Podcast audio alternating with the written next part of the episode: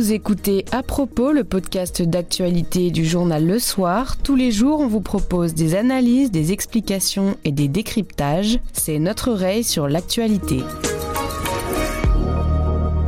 Aujourd'hui, on a demandé à notre rédacteur en chef quel est le rôle de la presse dans les affaires qui révèlent de la corruption, de l'ingérence ou des scandales politiques. En fin de semaine dernière, le soir faisait des révélations graves autour du Parlement européen et du Parlement wallon.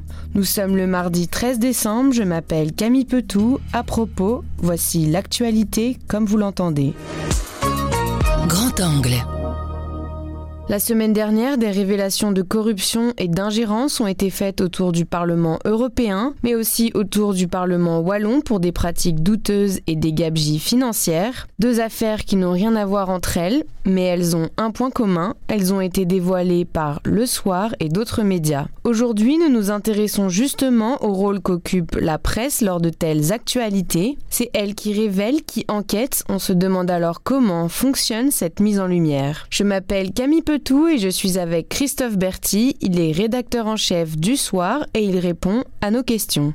Bonjour Christophe. Bonjour. En fin de semaine dernière, le soir a fait des révélations graves autour du Parlement wallon et du Parlement européen. Quels sont les principaux faits avérés à l'heure d'aujourd'hui? Alors les deux cas sont très différents, mais effectivement, euh, on a eu beaucoup beaucoup de, travail. D'un côté, euh, au Parlement wallon, c'est la suite de toute une enquête qu'on a déjà sortie lors des mois précédents depuis euh, la fin de l'été, en fait sur plutôt une non-gestion, un non-contrôle des dépenses publiques, et notamment par ailleurs de voyages qui nous semblent très curieux et qui font beaucoup de remous au bureau du Parlement wallon et autour du greffier. Ça, c'est pour la Wallonie.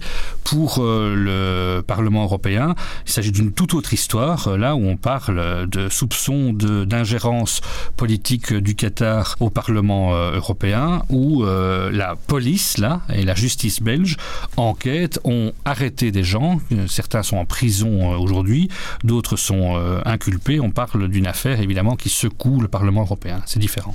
On utilise le terme révélé pour parler de l'action du soir et de d'autres journaux dans ces affaires. Quel est justement le rôle de la presse pendant de tels événements? Alors la presse a un rôle de chercher de l'info et on parle historiquement du quatrième pouvoir, c'est-à-dire de vérifier si euh, l'action euh, publique et l'action politique euh, se fait dans les règles. Et c'est tout à notre honneur de sortir de telles informations. Et je pense que nos auditeurs doivent comprendre que ça tombe pas du ciel, que ça se fait pas en une seconde que c'est un travail de sape. On doit aussi pouvoir faire la différence entre des rumeurs et des faits. On doit évidemment travailler sur les faits. On peut penser qu'ils sont tous pourris ou que c'est normal que le Qatar, euh, dans les réseaux sociaux ou dans euh, l'esprit de plein de gens, euh, puisse essayer de corrompre des politiques. Il faut pouvoir le prouver. Il faut pouvoir avoir des informations. Et donc tout le travail qu'on fait est un travail de déontologie, de recouper des informations, d'avoir plusieurs sources.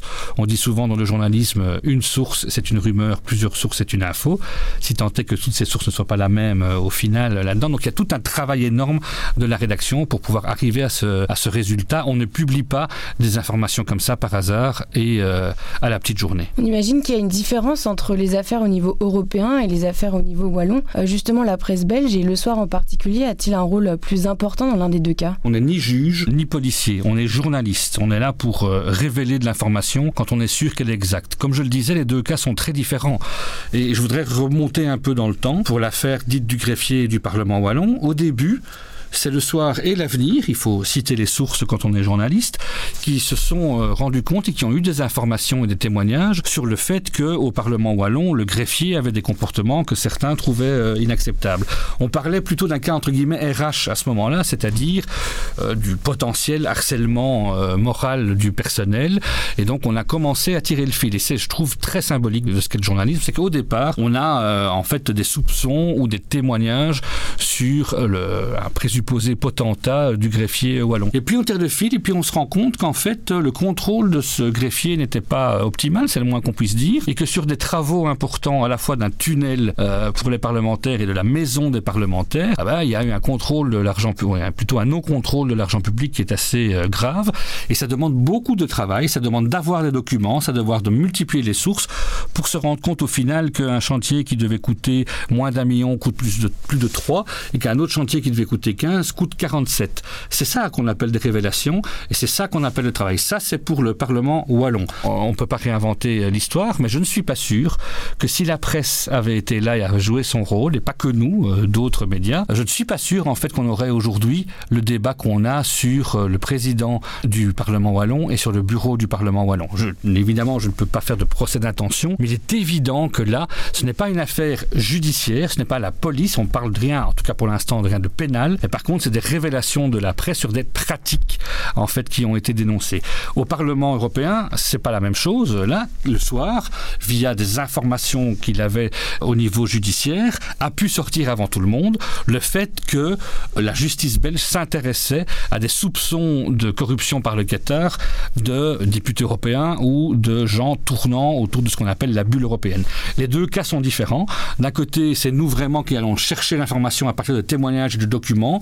De l'autre côté, on relate avant les autres parce qu'on a de l'information le fait que là, il y a déjà une décision de la police belge de la justice. Donc vous l'avez dit, on peut dire que c'est aussi grâce à la presse qui rend ces affaires publiques qu'on voit se déclencher un débat et des réactions sur la corruption euh, au sein même des entités politiques. C'est la quintessence même du quatrième pouvoir en fait, c'est de contrôler euh, si euh, ce qui se passe dans le débat public est vrai. Alors pour ça, il faut avoir de l'information vérifiée, sérieuse, rigoureuse. Je constate évidemment et avec joie que dans les deux cas, et au Parlement wallon et au Parlement bruxellois, on ne remet pas en cause les, les informations de, du soir parce qu'elles sont en béton, parce qu'elles sont d'un côté confirmées par la police, de l'autre côté confirmées par des documents. Parce que ça arrive souvent hein, dans des informations qu'on peut sortir dont on sait qu'elles sont béton, qu'à un moment c'est aussi une tactique parfois de défense de s'attaquer aux messagers plutôt qu'aux messages. Et euh, on, est, on a la chance au soir de faire partie de deux consortiums d'investigation. Et on se rend compte là, quand on sort les Panama Papers ou les Pandora Papers ou autre chose, en fait que euh, au bout d'un certain temps, on nous, dit, mais à quoi ça sert de sortir tout ça En fait, euh, vous racontez tout le temps la même histoire, il n'y a rien qui bouge. Je répète, nous, on n'est ni juge ni policier, on est journaliste. On est là pour aider le citoyen à prendre des décisions et à connaître le monde qui l'entoure. Et à partir du moment où l'information euh, est vérifiée et vraie, c'est notre rôle de la euh, sortir. Et si des gens euh, sur lesquels on sort des informations ne sont pas contents, je leur répondrai le slogan du Washington Post, si vous voulez pas que ce soit écrit dans la presse, ne le faites pas. Pour terminer sur un point de vue un peu plus technique, pour que nos auditeurs comprennent, est-ce que vous pouvez un peu nous expliquer comment fonctionne ce processus de révélation? Comment est-ce que c'est mis en lumière? Comment le soir obtient ces informations à la base? D'une part, au soir, clairement, on a misé sur l'investigation ces dernières années. Du Congo Hold Up au Football League, en passant par les Panama Papers ou par les LuxLeaks, euh, on s'est spécialisé dans euh, cette forme de journalisme. Cette forme de journalisme, elle est souvent collective. Et je voudrais insister là-dessus, c'est que euh, au soir, on travaille pas dans une tour d'ivoire tout seul parce que on a une grande rédaction au niveau belge, mais petite évidemment au niveau international. On ne pourrait pas, avec 100 journalistes, pouvoir faire ça tout seul. Donc je suis très fier, comme rédacteur en chef, de toute une série de partenariats euh, qu'on peut avoir là-dessus. Alors à différents niveaux. Ici, par exemple, et je pense que c'est important de les citer, on travaille avec le magazine Femmes en Knack sur le Parlement européen.